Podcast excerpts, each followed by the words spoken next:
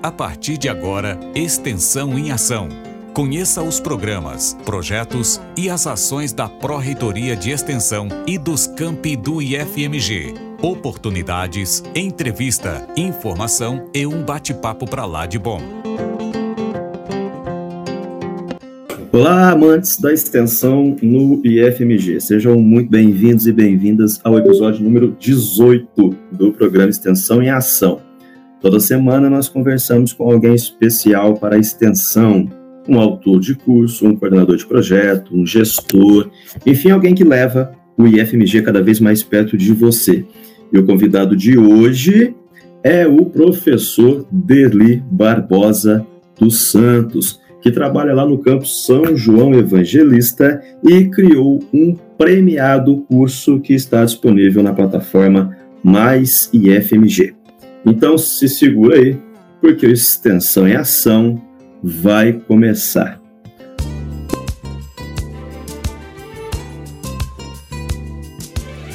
O Derli, que é natural lá de Santa Maria da Vitória, na Bahia, é graduado em Ciências Biológicas pelo Instituto Federal Goiano. Vejam só que bacana aí, um egresso do IF, hoje professor do IF, né? Ele também é especialista em educação ambiental e é mestre em ensino de ciências pela Universidade Federal de Ouro Preto. Oderli, seja bem-vindo aqui ao programa Extensão em Ação da Rádio Mais e FMG. Como é que você está? Tudo bem? Tudo em ordem? Beleza, Newton, tudo bem. Muito obrigado, Newton. Muito feliz pelo convite, por poder estar participando do Extensão em Ação. Prazer estar aí com vocês. Seja bem-vindo mais uma vez, viu, Derli? O prazer, tenho certeza que ele é todo nosso. Eu queria começar já, antes de qualquer coisa, aproveitando desse espaço que a gente tem aqui na rádio, para te conhecer um pouco mais e para contar aí um pouquinho da sua trajetória de vida, né? Todo mundo que nos ouve. Você é nascido na Bahia, foi estudar no Goiás, né? E pelo que a gente conversou rapidamente agora há pouco, você teve passagens aí por outros tantos lugares. Então eu queria que você contasse para a gente como é que foi essa trajetória aí, desde né, de a juventude até a graduação, até você chegar no IFMG, e aproveita também para nos contar como é que despertou esse interesse pela biologia, como é que foi isso tudo? Beleza, Nildo, então vamos lá. É, como você disse, né, eu passei em vários lugares aí, é uma história até relativamente longa, né? Mas vou tentar sintetizar aqui um pouquinho. É, eu nasci né, na, na, Bahia, em Santa Maria da Vitória, e morei lá até por volta dos meus seis, sete anos de idade, né?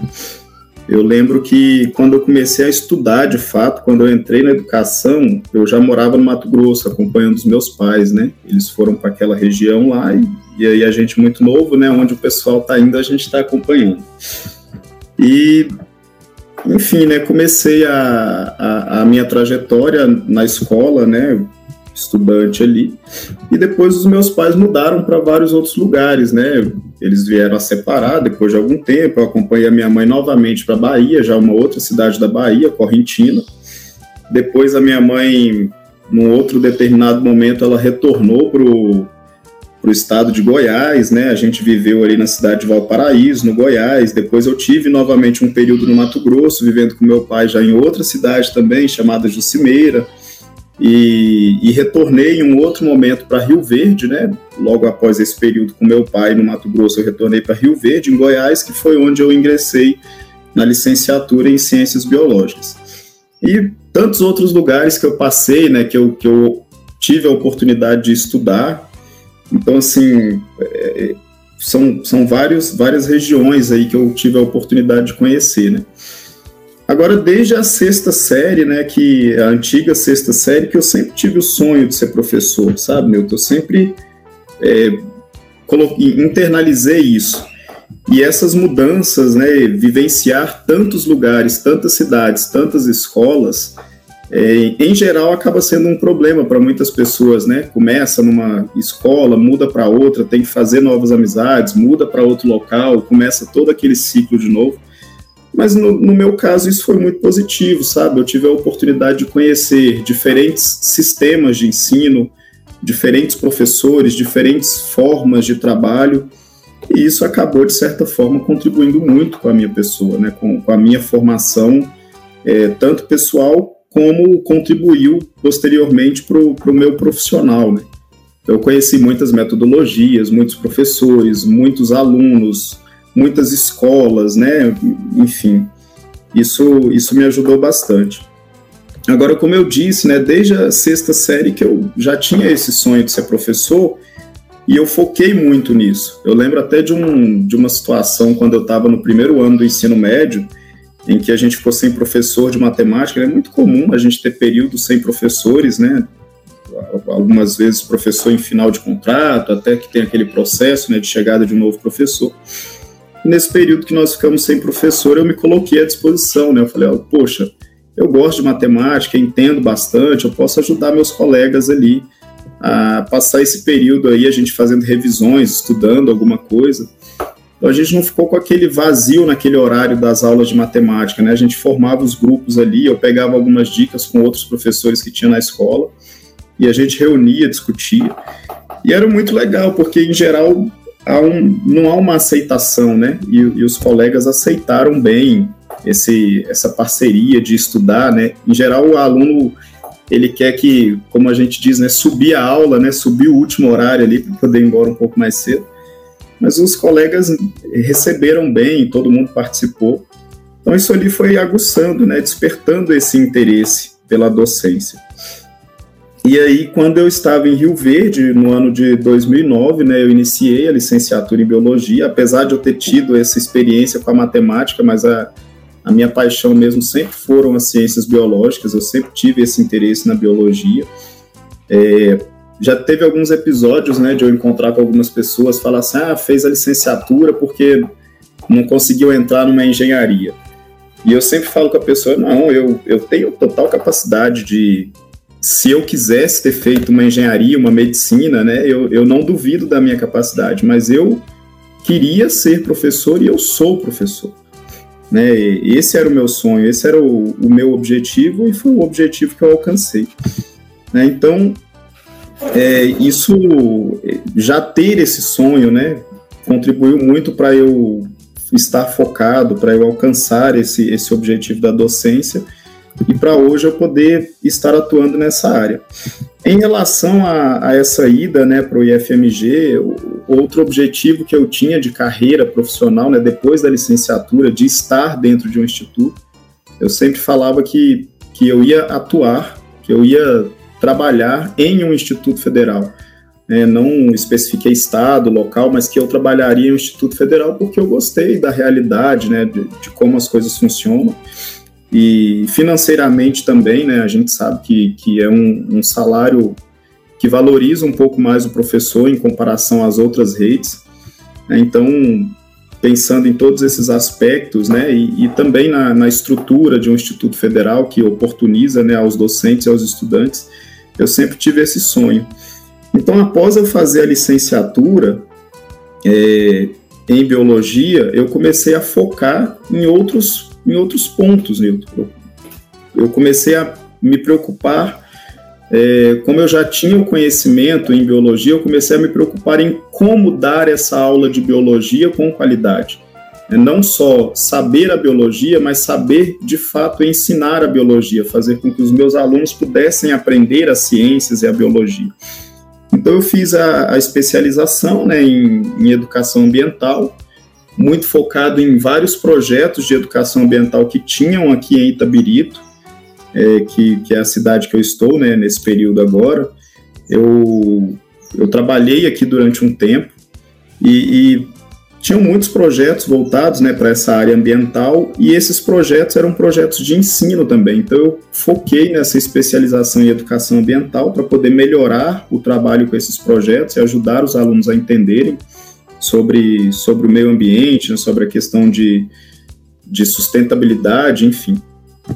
E depois eu ingressei no mestrado em ensino de ciências de Ouro Preto, da Universidade Federal de Ouro Preto, sempre com esse foco, né, de melhorar essa, essas metodologias, as estratégias de ensino, de garantir que o meu aluno pudesse realmente aprender.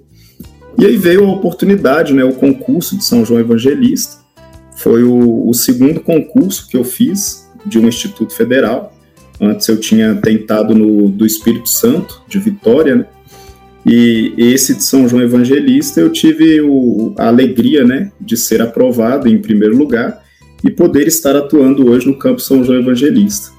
Então, enfim, é, é, como eu disse, né, uma história bem longa. Teve a minha vinda aqui para Minas Gerais também, que foi um outro momento com, da vida, assim, de, de, de, de, poder, né, passar nesse concurso da cidade de Tabirito, de vir para Minas. E como eu já tinha mudado muito de cidade, eu não tinha esse receio, né? E de Tabirito para São João são mais 350 quilômetros. Então a gente vai mudando de um local para outro, assim. Mas é, é sempre muito feliz. E só para concluir, Newton, é, é muito legal, assim, é, eu poder falar isso, porque em geral, quando a gente dá aula e a gente fala para os nossos alunos, hoje eu trabalho formando professores, né? Eu sou um professor que ensina a ser professor, que eu trabalho na licenciatura em biologia do campus São João Evangelista, e eu dou aula de ensino, prática de ensino, laboratório de ensino. E aí, em geral, quando eu tive professores que falavam, olha, dá para fazer um ensino diferente, tanto eu, né, quanto outros colegas, a gente falava, ah, essa pessoa não está na realidade da escola, né? Eu, eu já fiz isso algumas vezes. Esse professor só dá aula em faculdade, ele nunca foi no chão de uma escola para ver o quanto é difícil fazer alguma coisa diferente, né? E hoje, de certa forma, eu me arrependo disso, porque enquanto professor, né, eu tive a oportunidade de trabalhar em escolas que eram tratadas como escolas muito ruins e outras escolas que eram tratadas como melhor escola da região. E tanto numa realidade quanto na outra, eu percebi que é possível a gente fazer algo diferente, desde que a gente queira, né? Desde que a gente não fique acomodado, esperando. Então, hoje, quando eu falo com os meus alunos, olha, gente, eu falo para vocês que é possível fazer diferente e eu estive na escola, eu consegui fazer diferente. Então, vocês, quando forem professores, podem fazer diferente, desde que vocês não se acomodem, é possível fazer diferente. E isso é muito bom, né? Porque isso contribui para que a gente comece a ter um, um cenário é, um pouco diferente na educação. Cara, que história fantástica, né? E, e você estava falando e eu pensando aqui, né? O, o, quanto a gente reflete muito daquilo que a gente é enquanto é, é, ser experiencial, né? É, você contando essa, nesses episódios aí dessas suas experiências todas, nesses vários estados, nessas, nessas várias cidades, né? Eu imagino quanto isso tem agregado, inclusive aí de bagagem cultural, né? por conhecer essas diferentes realidades que você teve a oportunidade e o quanto isso acrescentou ao seu exercício no magistério, né? E a gente consegue perceber muito disso no, no próprio curso que você preparou, né? No livro que você escreveu, que carrega muito desse desse feeling aí humano também, né? E por falar em curso, eu queria então entrar nesse assunto, né? Você criou um curso para a plataforma Mais FMG, né? Escreveu um livro que se chama Ensino e Aprendizagem, Teorias, Métodos e Avaliação. A propósito, né, é, você, só uma curiosidade, você entrou na plataforma Mais FMG naquela primeira chamada de autores que a ProEx fez. E tem um detalhe que eu acho que talvez nem você saiba, né? Na, naquela ocasião, você foi literalmente o primeiro autor é, do Mais IFMG a concluir todo o trabalho, a entregar o livro, a entregar o curso, enfim. É, quando a plataforma estreou, já tinha, né, já tinham outros cursos, mas o primeiro de fato foi você. E naquela ocasião eu li o seu livro inteiro, né, e agora eu li de novo, né, é, para que a gente pudesse ter esse bate-papo aqui. E de cara, é uma coisa que me chamou a atenção, logo na apresentação do livro, ali, naquelas primeiras páginas, é, você faz algumas provocações, e, e teve uma delas em especial que me fez até parar um pouco a leitura para refletir. Foi quando você perguntou o seguinte: é, os alunos estão preparados para serem protagonistas no, nos processos de ensino e aprendizagem? E isso me fez lembrar, é, inclusive, que numa ocasião, uns anos atrás, aqui em Minas Gerais isso aconteceu. É, os alunos de um curso de medicina, eles fizeram um manifesto na época, isso foi noticiado, né? uma greve dos estudantes, com cartazes, passeata é, e tudo mais, porque, segundo eles, os professores não queriam dar aulas. Né? E isso aconteceu quando aquela faculdade passou a utilizar PBL, aprendizagem baseada em problemas, né? Ou seja, é, talvez tenha acontecido aí uma, uma mudança abrupta de, de, perspectiva, não sei, né? E os alunos que, que passaram uma vida toda na escola mais tradicional, por assim dizer, né? Não conseguiram entender aquela nova realidade que eles estavam vivenciando. E isso é até é, meio paradoxal, né? A, a, não é difícil a gente perceber que as novas gerações de alunos trazem cada vez mais comportamentos diferentes, né? E, e novos, mas ao mesmo tempo eu acho que é, se essa mudança e essa quebra de, de paradigma não for estrutural, fica mais difícil fazer isso só mais tarde, né? Como, por exemplo, nesse caso, onde tentaram fazer apenas lá na graduação já, depois que esse pessoal teve né, uma vivência, uma vida toda numa escola aí, é, entre aspas, ortodoxa, né? Que, que se mantém, é, em linhas gerais, quase que imutável aí ao, ao longo dos, dos anos, né? É aquele mesmo esquemão de sempre, aquela sala de aula retangular, né, os alunos é, numa condição aí de atores mais passivos, aquelas aulas um positivas, enfim. Né? É, exatamente. Enfim, é, é, eu só estou contando isso aqui tudo para dizer que na, na primeira, no primeiro parágrafo que eu li do seu texto lá, eu já me deparei com essa pergunta e eu parei e comecei a pensar nessas coisas todas, né? Essa foi uma primeira reflexão que eu fiz enquanto leitor seu, né? Mas eu queria saber a opinião do autor, né, do dono da obra. O que, que você pensa em relação a esse cenário como um todo? Então, Newton, eu, eu já vivenciei isso também, né? De, de querer fazer um trabalho diferenciado, né? Um trabalho em que os alunos são protagonistas. E em uma outra aula, em um segundo momento, né? Isso, isso inclusive no Instituto Federal, na licenciatura, né? Quando eu ingressei na licenciatura. E aí, depois de alguns encontros trabalhando dessa forma, né, com o protagonismo do estudante, eu falei: olha, gente, hoje eu vou dar uma aula, isso de certa forma já para, digamos assim, para atiçar o estudante, né, para ver qual seria a reação ou a resposta deles. Eu falei, gente, olha, hoje eu vou dar uma aula porque senão daqui a pouco os alunos começam a pensar que a gente não trabalha, né? Então, meio que para ver qual seria a reação, né? E aí alguns alunos falaram assim, é, já teve gente que já falou. Ou seja, é, os alunos ainda não compreendem essa mudança de realidade. E como você bem disse, né, essa mudança ela precisa ser estrutural, ela precisa ser geral e ela precisa vir desde a educação infantil. Não adianta o aluno ter toda uma educação básica é, tradicional, em que o professor é o protagonista, é o sujeito ativo e o aluno é um sujeito passivo que só escuta e, e guarda a informação, memoriza a informação, não sabe aplicar aquela informação. E posteriormente ele chega numa graduação, o professor quer fazer um trabalho diferenciado, o aluno não tem uma compreensão.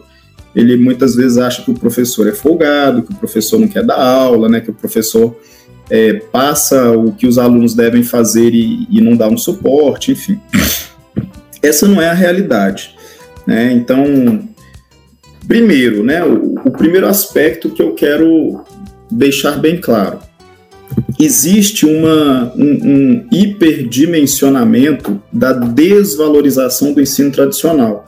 Né? O, existe, existem alguns momentos em que as pessoas, ou alguns, algumas pessoas, dizem que o ensino tradicional ele é totalmente ultrapassado e que ele deveria ter acabado, não deve existir, que a gente tem que trabalhar só com esse ensino mais moderno, mais contemporâneo, o construtivismo, né, o, enfim, outras formas de, de atuação. É, o ensino tradicional, ele não só faz parte do, do processo de ensino como um todo, como ele vai continuar fazendo parte do processo, e esse ensino tradicional, ele tem que ser utilizado como uma base para essa mudança gradual na forma de ensino. Né? Então a gente não pode abandonar completamente o ensino tradicional. Até para a gente passar uma orientação para o aluno do que, que ele deve fazer, de como ele vai fazer, isso se enquadra no tradicional. A gente precisa falar, o aluno precisa ouvir, ele precisa compreender aquela informação, aquela orientação e internalizar aquilo. Né? Então, em, em, muitos momentos, a nossa aula é tradicional. A gente não tem como abrir mão definitivamente desse ensino tradicional.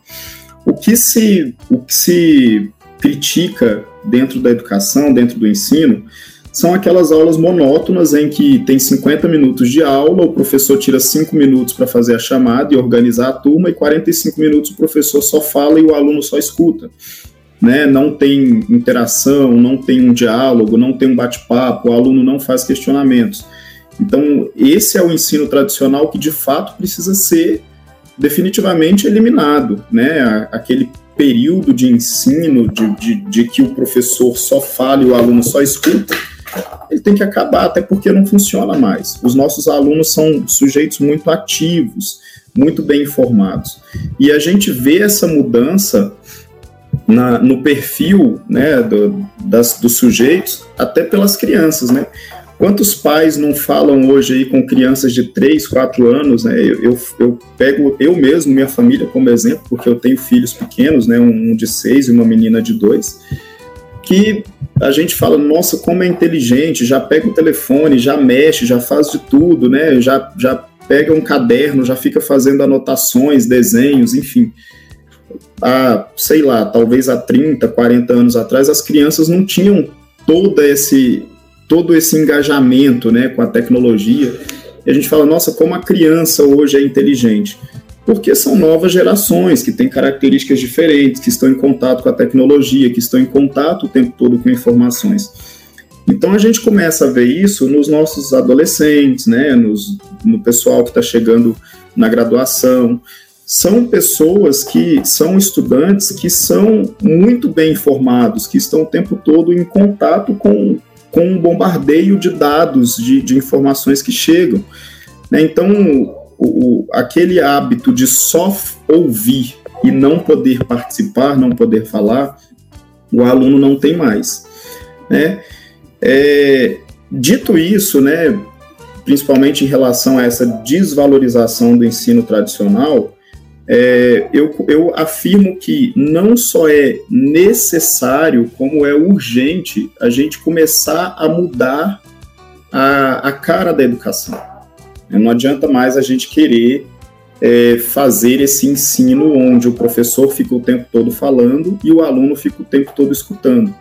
É, só que quando a gente dá aula, por exemplo, na educação básica, do sexto ao nono ano, que a gente tenta fazer isso, os alunos chegam em casa e falam para os pais a forma como foi trabalhado, os pais voltam na escola, ah, mas o professor não está dando aula, que foi o exemplo que você citou na medicina, por exemplo. É, inclusive, na medicina, o, o PBL, né, esse ensino por problemas, por problematização, ele não é tão recente assim, né? Ele, ele vem de, uma, de, um, de um trabalho nas escolas americanas, em que se faz esse, esse processo de ensino por problemas e a forma mais adequada, principalmente dentro da medicina, talvez a forma mais adequada de se trabalhar seja exatamente essa: contextualizar o problema, para que o aluno veja o problema, para que ele interaja com esse problema, para que ele solucione esse problema. E é isso que a gente precisa buscar na educação como um todo hoje. Né? A gente precisa fazer com que os nossos alunos eles tenham informações contextualizadas. Inclusive, uma das broncas que os professores têm é assim: a gente tem um currículo muito extenso, a gente tem muito conteúdo para trabalhar e o tempo não é suficiente. Né? Que tal a gente trabalhar de forma contextualizada? Às vezes, com um artigo científico que você pega mais recente, atualizado, com informações novas, talvez com uma notícia de jornal, né, alguma informação atualizada, você consegue trabalhar inúmeros conceitos e de forma contextualizada, de forma atualizada. Então, se você tem lá um, um exemplo assim bem, bem, bem simples mesmo, nós vamos supor que você tem lá 100 conteúdos, 100 habilidades que você precisa trabalhar dentro da BNCC. Se você pega um artigo científico, isso exemplificando na biologia, ou nas ciências como um todo, se você pega um artigo científico, talvez naquele artigo científico você consiga trabalhar é, talvez 20 desses 100 conceitos em talvez 3, 4 semanas. Você não precisa focalizar para que o aluno decore o conceito, porque o conceito está em toda parte, o conceito está na internet, o conceito está no livro didático. O importante é o aluno compreender aquele conceito, o importante é ele interpretar, é ele saber aplicar aquele conhecimento em uma diversidade de situações. Né? Então a gente precisa começar a pensar em estratégias de ensino, em metodologias, né, que a gente vai garantir que o nosso aluno vai raciocinar, que ele vai aplicar o conhecimento, que ele vai construir a sua aprendizagem e, e para que depois ele seja capaz de levar esse conhecimento para a sua realidade local, na solução de problemas reais, na solução de problemas que, com os quais ele convive. Né? Se ele só decorar conceito, ele vai voltar para casa com um monte de conceito decorado, mas ele não sabe onde usar aquele conceito. Se ele vivenciar problemas, se ele tiver contexto, ele vai saber, olha, esse conceito que eu aprendi, ele serve para eu aplicar nessa situação. Então é isso que nós professores temos que buscar o tempo todo, essas alternativas metodológicas, né, para que a gente garanta que o aluno aplique de fato o conhecimento que ele está adquirindo. Só que existe esse problema crônico, né, dos alunos acharem que é porque a gente, não, nós professores, não queremos trabalhar. Mas essa não é a realidade, é porque a gente está buscando uma forma de garantir que os alunos sejam protagonistas. E os alunos, né, voltando à pergunta inicial, a pergunta que você fez lá no começo, né, será que os alunos estão preparados para serem protagonistas? Eu acho que os alunos não só estão preparados, como eles já têm sido protagonistas. Né? Os alunos têm levado muitas informações para as escolas e muitas vezes a gente se surpreende, muitos questionamentos, a gente fala, poxa, de onde ele tirou essa informação? Né? Às vezes a gente nem sabe daquilo ainda e o aluno já sabe. Então, os alunos, eles, o, o que precisa mudar é a mentalidade como um todo. Né? O aluno já é protagonista, mas ele ainda não sabe que ele é protagonista, ele ainda não entende que ele é protagonista. Né? Mas ele precisa começar a entender, e a sociedade como um todo precisa começar a entender, que o aluno ele tem esse, esse papel de buscar soluções para problemas, tanto problemas pessoais quanto problemas sociais, e ele só vai conseguir isso sendo protagonista, né? Sendo colocado a ele situações que ele busque soluções, que ele busque informações, que ele busque conceitos para ele poder solucionar. É, eu, eu acho que essa é uma, uma construção que se dá mesmo aos poucos, né? Bom, acho. Talvez é, é, é, nós somos muito ansiosos né, por, por resultados, mas acho que a, a, a, própria, essa própria atualização e reconstrução da escola, por si só, se apresenta como um fenômeno social, né? Sim, é, sim. De, de, qualquer maneira, eu acho que é muito importante essa, essa criticidade né, e essa análise que o seu curso propõe. Isso até me faz lembrar, eu digo isso porque eu acabei lembrando daquela analogia clássica, inclusive, que o Seymour Paper fez num livro, se eu não estou enganado, é um livro que chama A Máquina das Crianças, Repensando a Escola na Era da Informática, quando ele, ele faz um comentário mais ou menos assim, né? É, que se houvesse um grupo de viajantes no tempo é, e essas pessoas fossem do século passado, e esse grupo basicamente fosse composto por professores e por cirurgiões, ao chegar nos dias de hoje, né, ele diz que os médicos, com certeza absoluta, ficariam completamente perdidos né, no hospital, com toda a modernidade que a gente tem, mas em contrapartida, ele diz que os professores, possivelmente, sem muita dificuldade, iam conseguir assumir uma sala de aula e, e trabalhar.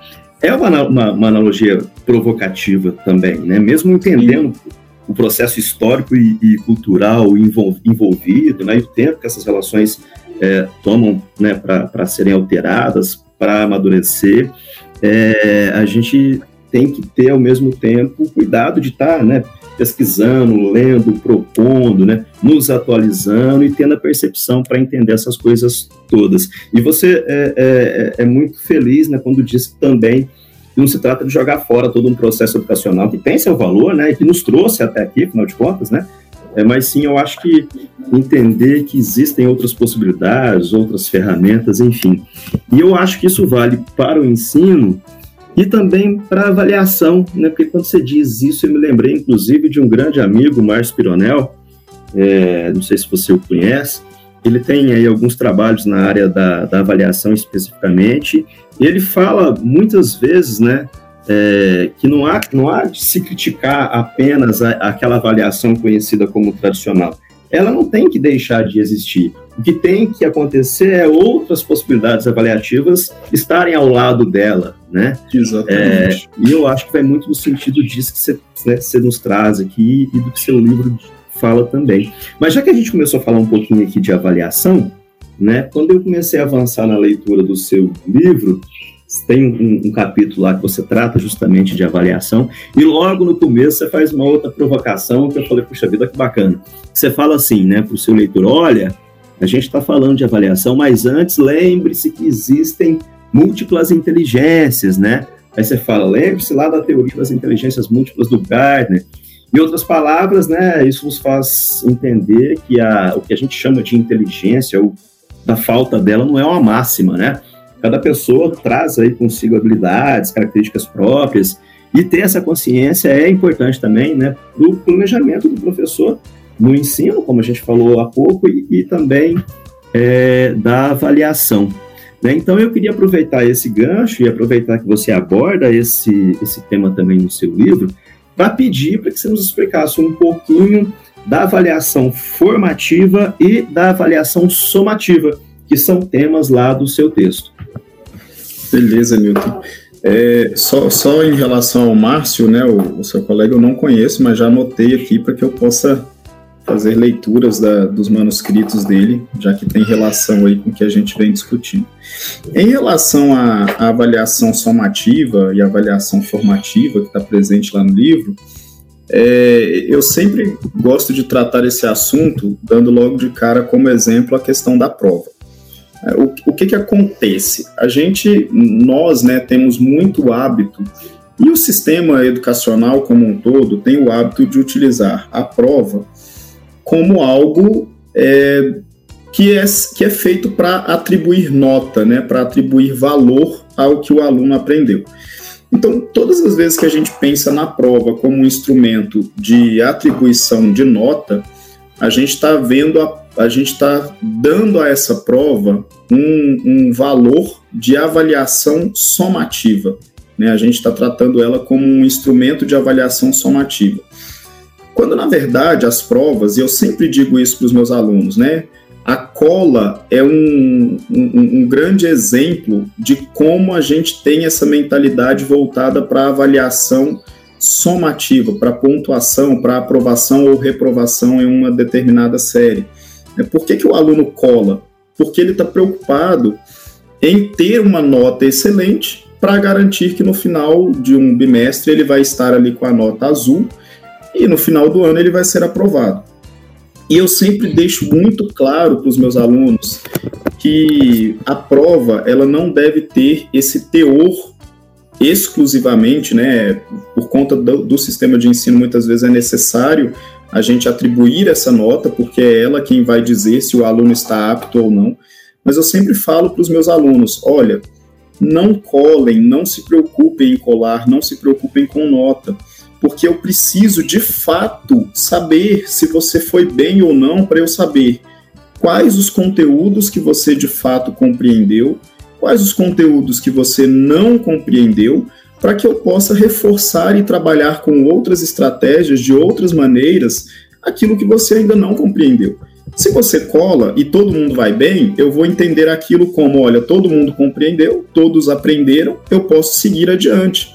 É, e, e quando o aluno realmente faz uma avaliação e eu tenho dele um retorno é, claro, conciso do que realmente ele aprendeu, do que realmente ele, quais são as deficiências de aprendizagem, eu vou ter a oportunidade de reforçar com os meus estudantes aquilo que eles não compreenderam.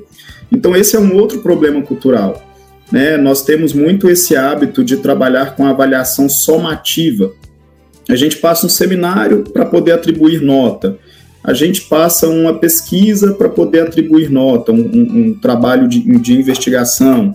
A gente aplica um teste para poder atribuir nota quando na verdade todos esses instrumentos avaliativos, e por isso a gente chama avaliação, é avaliação da aprendizagem. Então, quando eu passo um seminário, que o meu aluno faz uma apresentação, eu quero ver na apresentação dele, na fala dele, se ele compreendeu de fato aquele conceito, se ele compreendeu de fato aquelas informações, se ele desenvolveu a sua habilidade de fala, se ele desenvolveu a sua habilidade de leitura, se ele desenvolveu a sua habilidade de compreensão.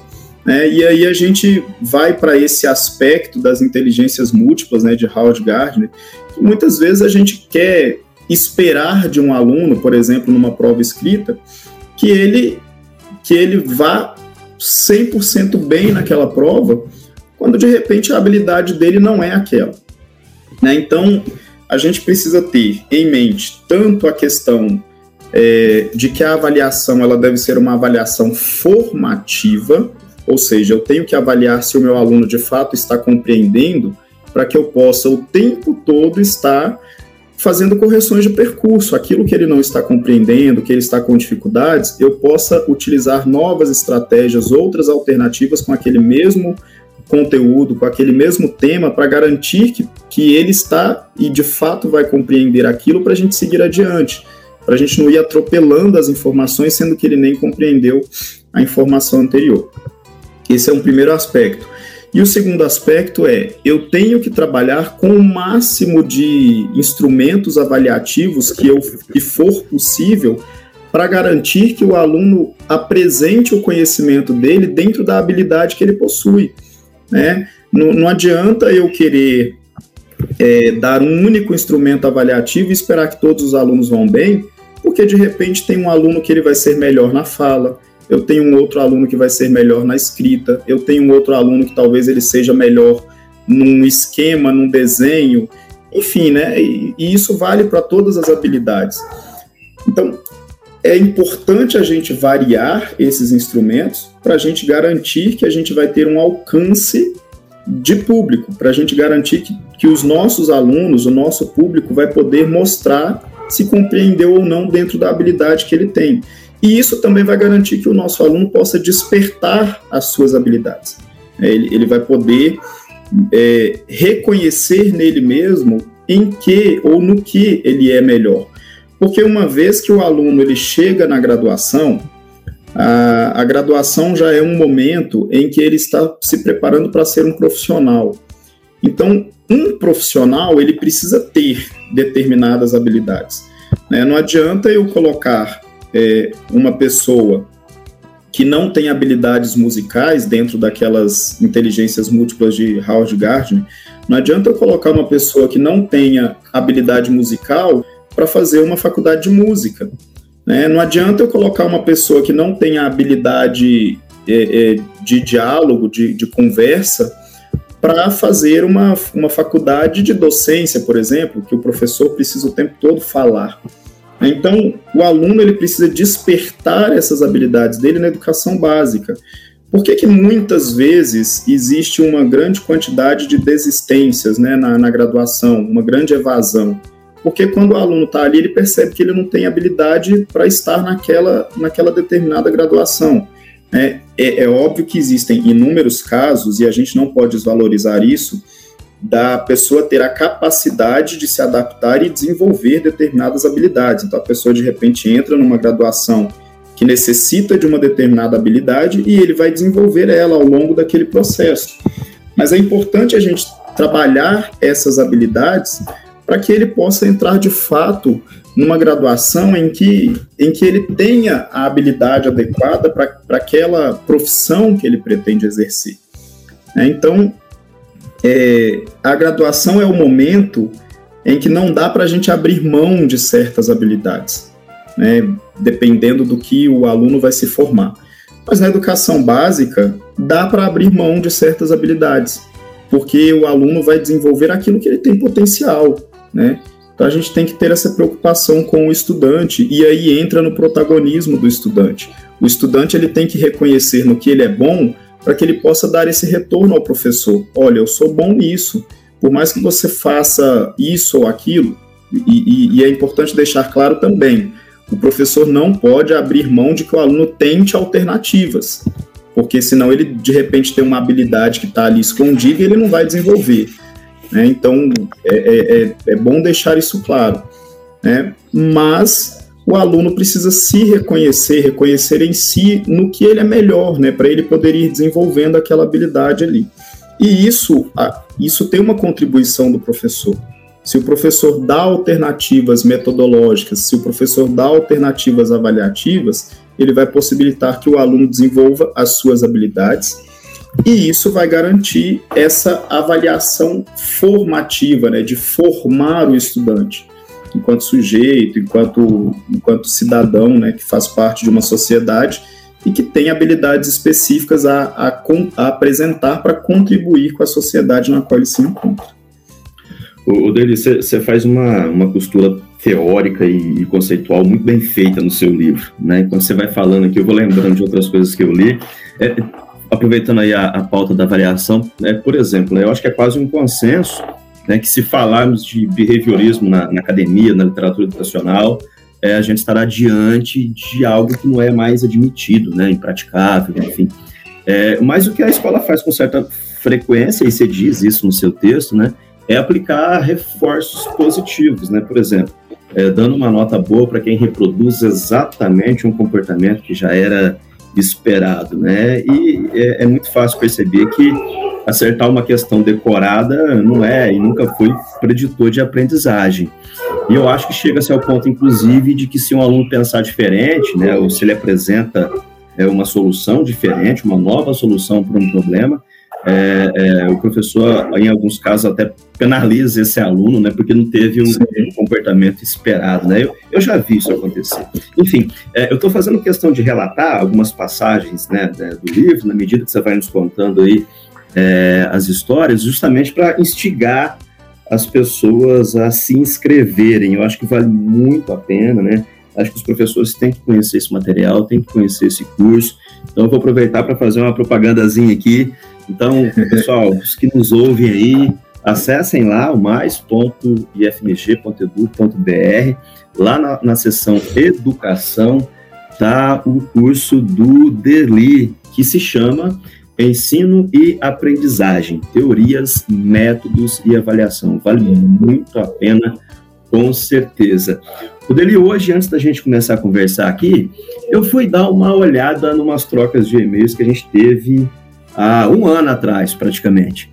E tem uma mensagem que eu te mandei em abril de 2021, né, lá no começo do ano passado, eu até anotei aqui, eu, eu, eu só mandei uma frase nesse, nesse e-mail que eu te mandei, eu escrevi assim, valeu, Derli, com certeza o seu curso terá muita procura, o seu material ficou muito bom, não sei se você lembra desse e-mail que eu te mandei. Lembro, lembro. É, e não foi premonição não, né, realmente, porque o livro é excelente, o curso que se baseia no livro também é excelente, né?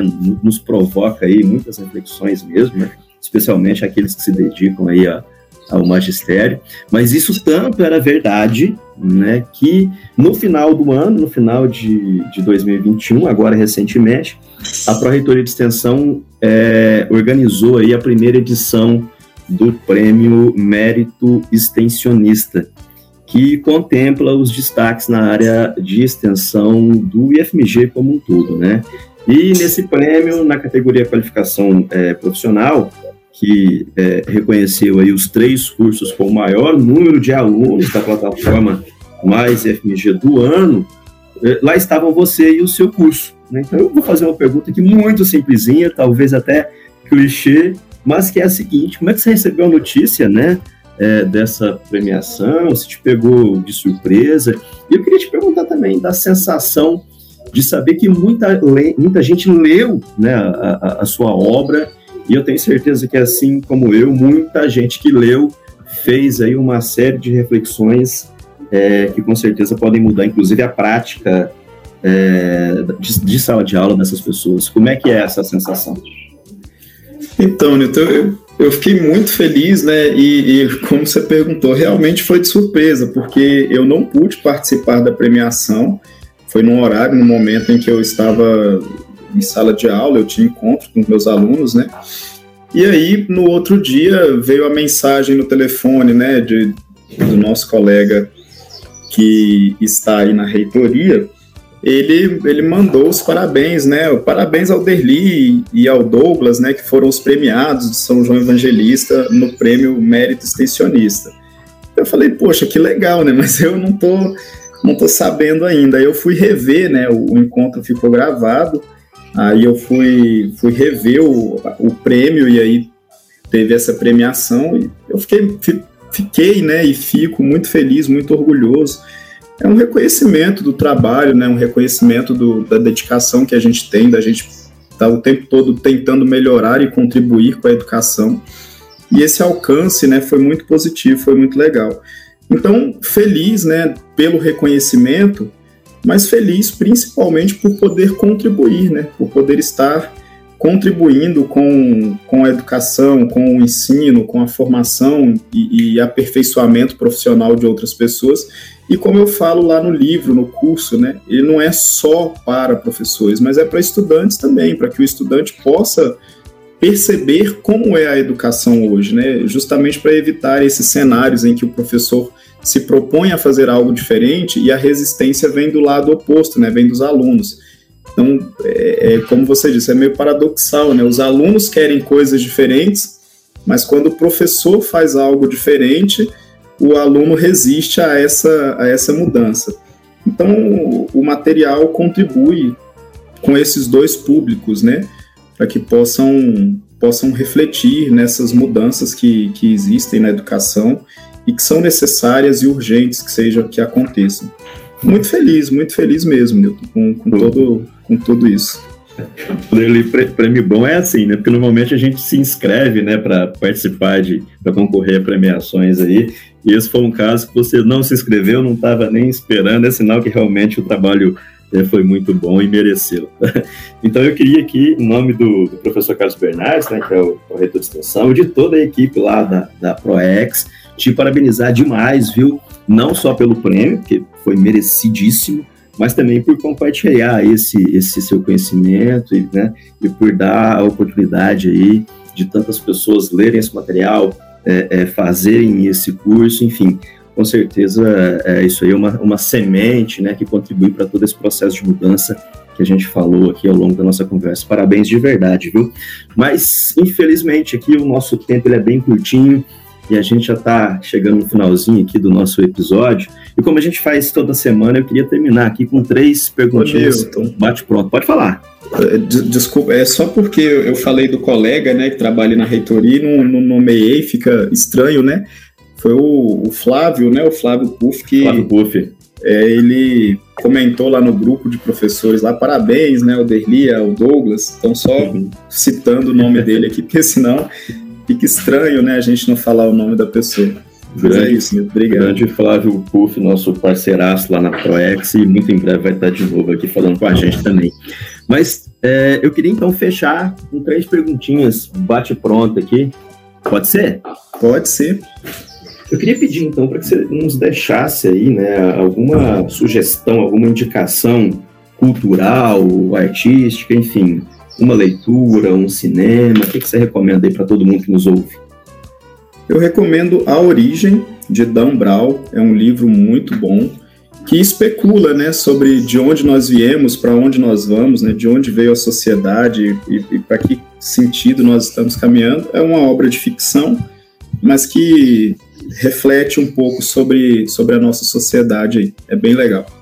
E eu queria te pedir também uma sugestão musical, sugestão essa que a gente vai aproveitar para usar aqui no fechamento do programa. É, Don't Wait, da Mapei, é uma música que, em tradução, né, não espere, ela fala um pouco sobre amizade, sobre isso, né, de não esperar os problemas surgirem, não esperar um monte de coisas, né, a gente agir, é bem legal essa música aí. E, por fim, queria te perguntar aí, qual que é o desejo do Derli, um sonho, pode ser pessoal, pode ser profissional, o que, que você almeja? Então, Newton, isso vale tanto para o pessoal quanto para o profissional, né? O, o, meu, meu próximo sonho, a gente vive de sonhos, né? A gente fala que quando os sonhos acabarem, a gente não, não tem mais o que fazer, né? O meu próximo grande sonho é fazer o doutorado, doutorado em ensino ou doutorado em educação, é uma meta pessoal de, de adquirir mais conhecimento e também profissional, de poder contribuir ainda mais com os meus alunos. Esperando uma oportunidade, a gente fica longe, né? Em São João a gente está um pouco longe dos grandes centros, mas eu estou buscando é, alternativas é, financeiramente viáveis, né? Para poder realizar esse sonho aí do doutorado.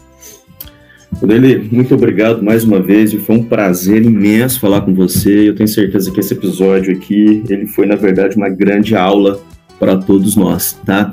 E para aqueles que nos acompanham, eu queria reforçar que esse episódio aqui ele vai ao ar na Rádio Mais FMG, seja lá pelo navegador no endereço radio.ifmg.edu.br ou pelo próprio aplicativo Mais FMG, que também tem um player da rádio, né? Nesse caso, basta acessar a Google Play, procurar por Mais IFMG e instalar. E o dizer com extensão em ação também pode ser acompanhado no YouTube, no Spotify e no Deezer. Em todos esses casos, é só procurar por mais IFMG. O mais é o símbolo matemático mais. E dele eu abro a palavra, então, para que você deixe aí seu recado final, seu abraço final e se despeça de todo mundo aí que nos ouve. E se quiser também, divulga aí mais uma vez e convida o pessoal para fazer o seu curso. Então, estou agradecer o convite, né? Muito feliz de poder participar, poder ter esse bate-papo com você. Um abraço aí a todos que, que nos, nos ouvem, né? E espero que, que possa ter contribuído um pouco com essa questão, com essa, essa, essa mudança na educação, né, essa perspectiva de mudança, né, e que o pessoal possa ler o livro aí, né, Ensino e Aprendizagem, Teorias, Métodos e Avaliação, possa fazer o curso. Eu tenho certeza que vai contribuir muito aí com a formação pessoal e profissional de todos que, que tiverem a oportunidade de fazer. Um grande abraço e, e muito obrigado mesmo, de verdade, por, por poder participar aí.